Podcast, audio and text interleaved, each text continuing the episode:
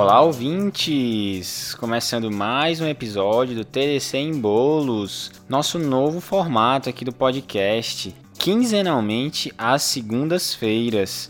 Um conteúdo objetivo e prático para o seu dia a dia. Eu sou o Iago Jorge. E eu sou o João Mendes. Lembrando, nesse novo formato aí do TDC, seu podcast Clínica Médica, a gente está no segundo episódio do TDC Bolos, né? O primeiro foi de metformina, confere aí no seu feed, tá? Lembrando os ouvintes que o TDC em Bolos sai no mesmo feed do Tade Clinicagem, não é um feed separado, beleza?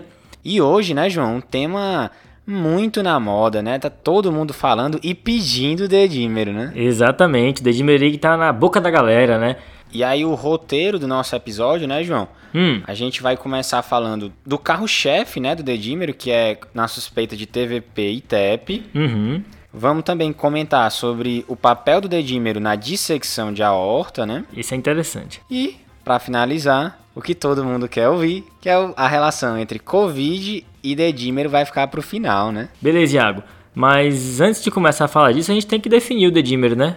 Então, o que, que é, João, aí o dedímero, tão falado dedímero? Isso, Iago. O dedímero ou dímero D é uma substância que ela é liberada após a degradação da fibrina. Ou seja, se eu faço um coágulo e degrado ele, eu vou liberar dedímero. É isso que acontece, ok? Sempre que tiver coágulo no corpo, vai aumentar o dedímero porque é natural que isso aconteça. A gente também, ao mesmo tempo que forma coágulo, a gente trabalha para desmanchar aquele coágulo que foi formado. Mas tem aquela história que não é só trombo que aumenta o dedímero, né, João? Isso, várias coisas vão ativar a cascata da coagulação e por consequência também lisar, também quebrar coágulo e aumentar dedímero. Inflamação, trauma, uma série de coisas, tornando a elevação do dedímero um achado inespecífico. Uma topada, tu acha que? Eu acho que se eu ficar estressado, meu dedímero aumenta. e já aqui no começo, a gente tem duas clinicagens, né? Opa! A primeira é em relação ao ensaio do dedímero. Uhum. E a segunda é em relação à unidade de medida, né? Isso, então o nosso ouvinte precisa ficar atento sobre qual é o ensaio que tem no hospital dele. Alguns ensaios de dedímero têm alta sensibilidade, outros não, certo? Em geral, os de ELISA, ELISA rápido quantitativo, esses vão ter alta sensibilidade, mas a dica é: saiba qual é o seu hospital e confira qual é a sensibilidade dele. Na referência vai ter fonte dizendo a sensibilidade de cada teste. Eita, ele só quer ser a troponina, né, dedinho? é, ele tá querendo se engraçar e só quer ser a troponina. E essa foi nova, viu, para mim. E em relação à unidade de medida, João, o que, que a gente precisa saber? Então, Iago, isso é uma coisa interessante, tá? Com relação à unidade de medida. Primeiro, cuidado em qual é a unidade que está expressa, qual a grandeza porque o laboratório pode colocar em nanograma por ml, e aí vai ser um valor na casa das centenas, tá? Uhum. Ou ele pode colocar em miligrama por litro, aí vai ser um valor como uma fração, 0,5, 0, alguma coisa, um valor bem mais baixo. Então, primeira atenção se não é nanograma por ml ou miligrama por litro, tá? Beleza. E segundo, dá para expressar em dois tipos de unidade, em unidades de dedímero ou em ou em unidades equivalentes de fibrinogênio. Basicamente é o seguinte: quando é a unidade de dedímero, o corte vai ser 250 ou 0,25.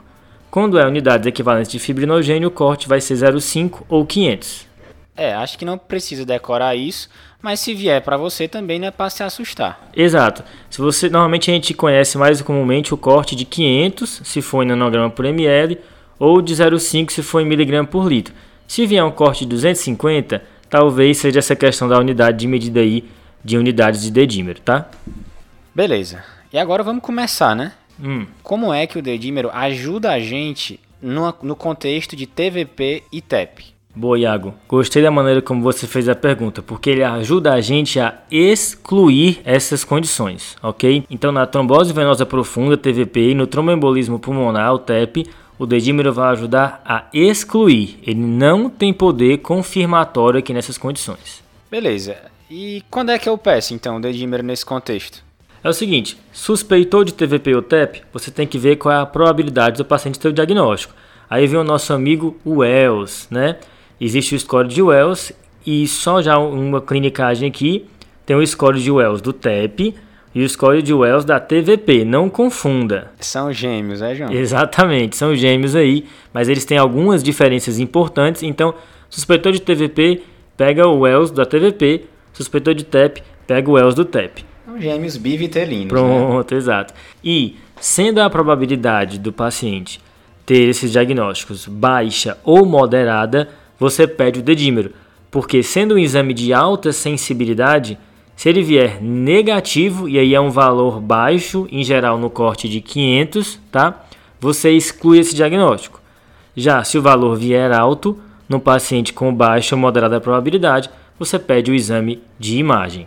Muito bom, João. E lembrando, né, marcando aqui, que se o paciente, de acordo com os scores de Wells, tem uma alta probabilidade, o dedímero não tem papel. Porque Exato. ele não tem força para excluir o diagnóstico. Você não vai ficar tranquilo e vai precisar prosseguir a investigação, independente do valor do dedímero, para um exame de imagem. Boa, Iago. E toda vez que eu penso nesse diagnóstico assim de TEV, eu realmente preciso pedir o dedímero, João? Não, tá? Isso é uma coisa interessante. Se você pensou em ter um embolismo pulmonar e você acha que a chance do paciente é baixa, né? Você calculou o score de Wells lá e deu uma chance baixa do paciente ter esse diagnóstico, você pode lançar mão de outro score, que é o score PERC, P-E-R-C, tá? É um score que se ele vier inteiramente negativo, o paciente zerar esse score, não tiver nenhum dos critérios que está lá, a gente vai também linkar aqui nas referências, você pode aí descartar o diagnóstico de tromboembolismo pulmonar sem pedir um dedímero, tá? É uma ferramenta que te ajuda aí de maneira sequencial após você ver que o paciente tem uma baixa probabilidade do diagnóstico. É muito útil realmente o PERC, né? Você está ali atendendo o paciente, acho que não precisa saber decorado, obviamente. Quando precisar, você checa rapidamente ali na hora e já toma a decisão. Pois é, Iago, e é engraçado, né? Eu fui ver um estudo do JAMA de dedímero em pacientes com suspeita de TEP que foram para angiografia, década de 90, tá? E isso tem uma relação com o que tu falou, que desses dos pacientes que foram para angiografia e tinham tromboembolismo pulmonar, três deles tinham dedímero normal, tá? E mesmo assim tinham tromboembolia pulmonar. Então, marcando aí que se a chance do paciente, né, a probabilidade pré-teste do paciente for muito alta pelo score de Wells, o dedímero não tem papel aqui porque ele não vai conseguir excluir o diagnóstico, tem que ir para o exame de imagem sim, beleza? Beleza, João. E tem uma história de ajuste do dedímero para a idade, né? Tem isso mesmo, Iago. É para evitar né, que uma pequena elevação de dedímero te leve a fazer angiotomo e às vezes irradiar um paciente que não tem tanta chance né, de ter esse diagnóstico e acabar tendo muito falso positivo, né? É, a ideia é que várias situações, né, incluindo o avançar da idade, vão elevar o dedímero, né? Exato. Então, o raciocínio por trás aqui é o seguinte: quando você pega um exame quantitativo, como o dedímero, e dicotomiza ele e quebra em positivo e negativo, você perde a sutileza que é quanto mais alto, mais provável, né? Então tem dois ajustes aqui. O primeiro é o ajuste pela idade. É você pegar pacientes com mais que 50 anos, em vez de considerar o corte de 500, pegar a idade e multiplicar por 10 e esse é o novo corte.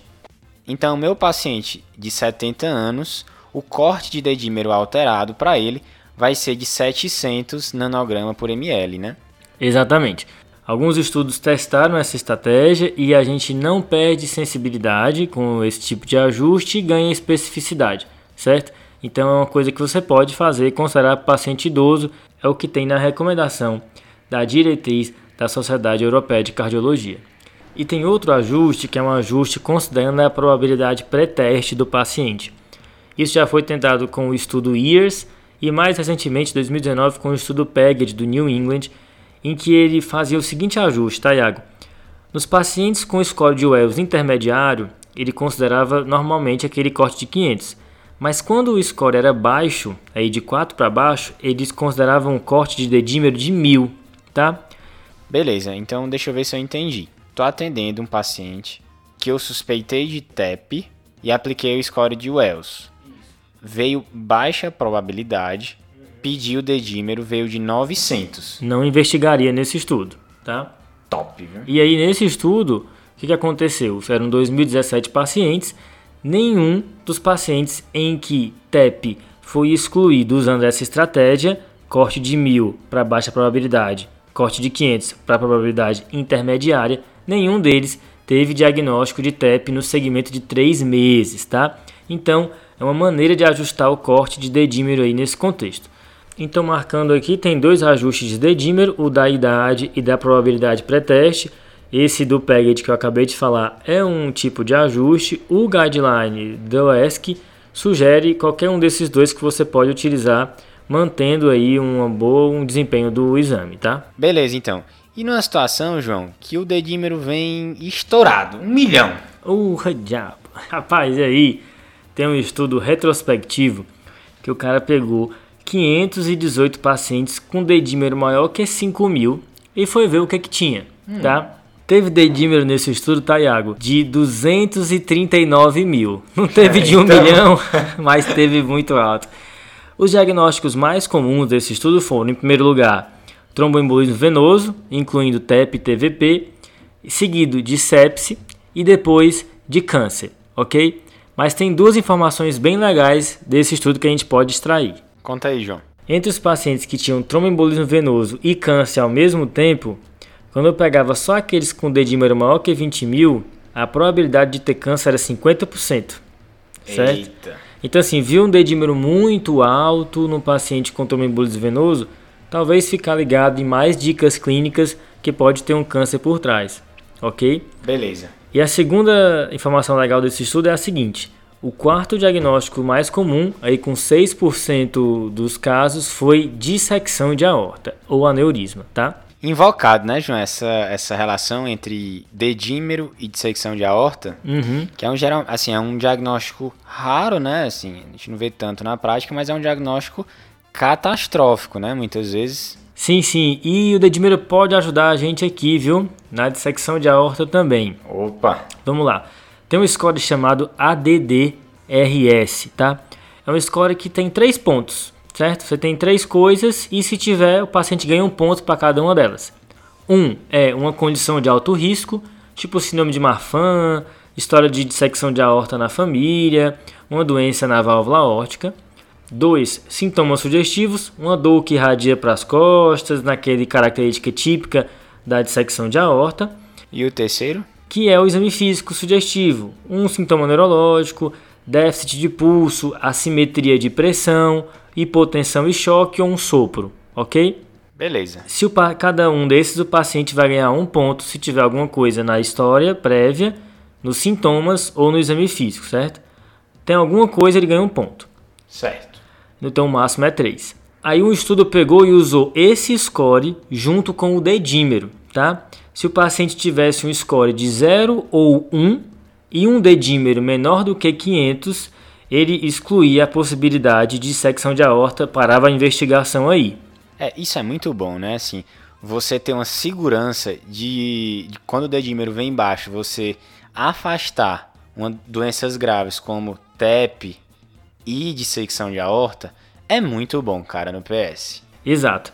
E nesse estudo, no grupo que tinha ADDRS de 0 ou 1 e um dedímero menor do que 500, só 0,3% desses pacientes tinham dissecção de aorta, baixando muito aí a probabilidade desse diagnóstico, tá? Beleza. E é interessante esse achado porque imagina um paciente com dor torácica no pronto socorro, né? Com o dedímero, você já pensa em duas coisas aqui, né? Você já te ajuda a excluir a possibilidade de tromboembolismo pulmonar, de TEP, e também de quebra te ajuda na dissecção de aorta. Então o dedímero aí se vindo duplamente no contexto da dor torácica. Boa. E eu já vi, tá? Paciente com dor torácica, com dedímero alto, que foi investigado TEP, não era, e no final era dissecção de aorta. Então lembra desse diagnóstico diferencial, porque os dois fazem dor torácica. E agora, o momento que todos esperavam. Eita. Dedímero e Covid. Covid e dedímero. O que, que a gente sabe hoje, João? Rapaz, a gente sabe mais do que no começo, mas ainda tem muitas dúvidas, tá? Basicamente, o que, que a gente viu, né? Que pacientes que tinham um quadro de Covid mais grave, eles tinham dedímero mais aumentado. Nada que mude muito de outras doenças graves, que também aumentam o dedímero. Uma pneumonia grave de outra causa também vai aumentar o dedímero. Beleza. Só que associado a isso também se viu um aumento do risco de eventos tromboembólicos e várias alterações de coagulação, não só do dedímero, como aumento do fator 8, aumento do fibrinogênio. E aí surgiu-se a dúvida se será que com o dedímero aumentado, né, isso já não era uma evidência indireta de aumento da coagulação e motivasse talvez uma anticoagulação aí já preemptiva, já antecipada, na tentativa de melhorar desfecho, né? É, isso foi o pau que rolou, né, no começo da pandemia. Meu amigo era direto. E a gente tem um estudo, né, feito aqui no Brasil, liderado aí por Dr. Renato Lopes, que testou anticoagulação em pacientes com COVID, certo? E dedímero aumentado, tá? E aí avaliou, mesmo sem uma evidência clara de, de indicação de anticoagulação, avaliou anticoagular esses pacientes de maneira aí, só com essa indicação do dedímero aumentado. Anticoagulou pleno, né? Anticoagulação plena, dose plena, usava, em geral, a maior parte dos pacientes usou Rivarox Saban, tá? E o que, que foi encontrado? Ausência de benefício, tá? Com aumento de chance de sangramento. Então, nesse contexto de COVID com dedímero aumentado, a gente deve evitar anticoagulação em dose plena, tá? Na ausência de uma indicação clara de anticoagulação, ok?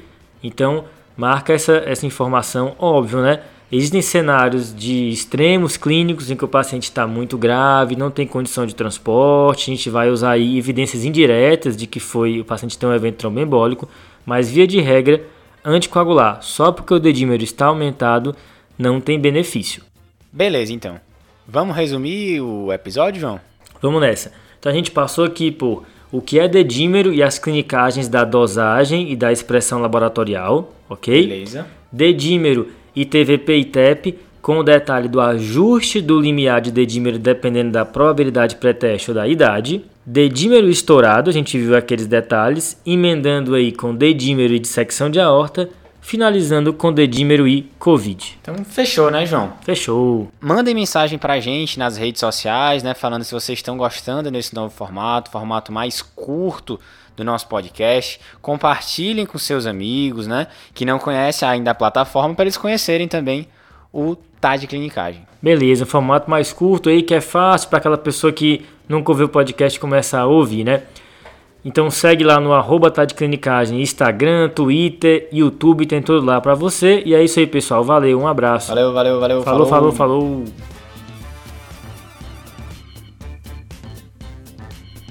Esse podcast tem como objetivo educação médica. Não utilize como recomendação.